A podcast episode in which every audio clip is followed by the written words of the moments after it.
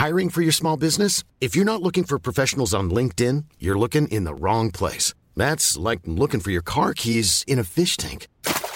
LinkedIn helps you hire professionals you can't find anywhere else, even those who aren't actively searching for a new job but might be open to the perfect role. In a given month, over 70% of LinkedIn users don't even visit other leading job sites. So start looking in the right place. With LinkedIn, you can hire professionals like a professional. Post your free job on linkedin.com slash people today. Eu sou Mário Persona e essas são as respostas que eu dei aos que me perguntaram sobre a Bíblia.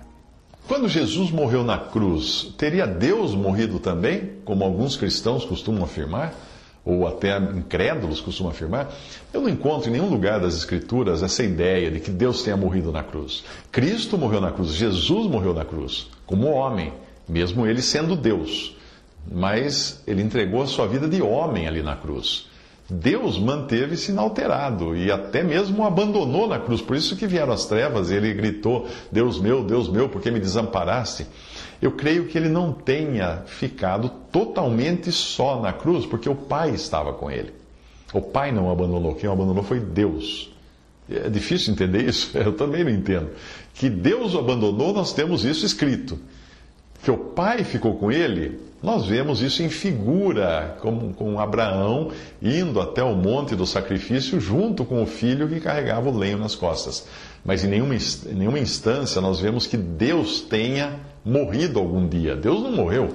Se Deus tivesse morrido, o universo desaparecia na mesma hora, porque é Deus quem sustenta, o próprio Cristo, o Senhor Jesus, sustenta toda a criação.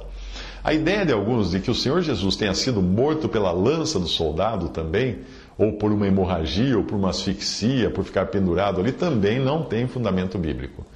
Existe um texto que circula na internet, escrito por um médico, que ele descreve a morte de Cristo do ponto de vista médico. Não tem qualquer fundamento bíblico o texto desse médico. Ele pode entender de medicina, mas de Bíblia ele não entende. O Senhor já estava morto quando o seu lado foi furado pela lança.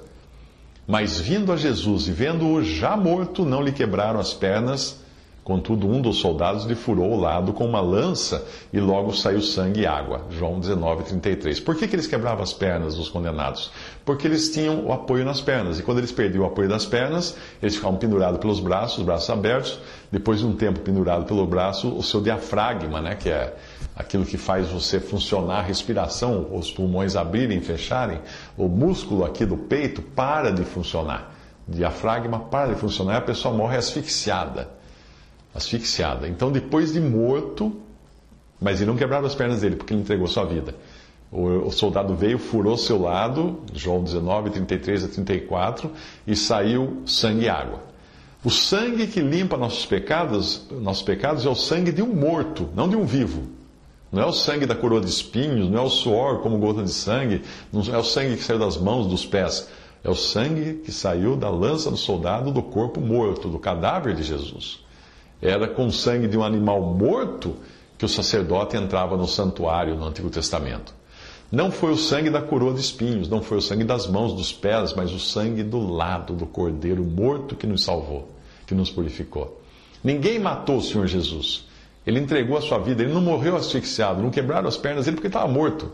Ele entregou a vida porque ele tinha um poder que nós não temos em nós, mas que ele recebeu do Pai. Ninguém podia tirar a vida dele. Ele não estava sujeito à morte, porque ele não tinha pecado. E este é o mistério. Ele entregou a sua vida e morreu. Nenhum ser humano tem esse poder de simplesmente entregar a sua vida. Ninguém pode falar assim, hum, vou morrer agora, fazer força e morrer. Não consegue, a não ser que você tire sua própria vida. Mas poder de entregar a vida era uma exclusividade só de Jesus. Ali na cruz, ele usou esse poder e entregou sua vida por nós, e depois veio o soldado e furou o seu lado. Visite respondi.com.br.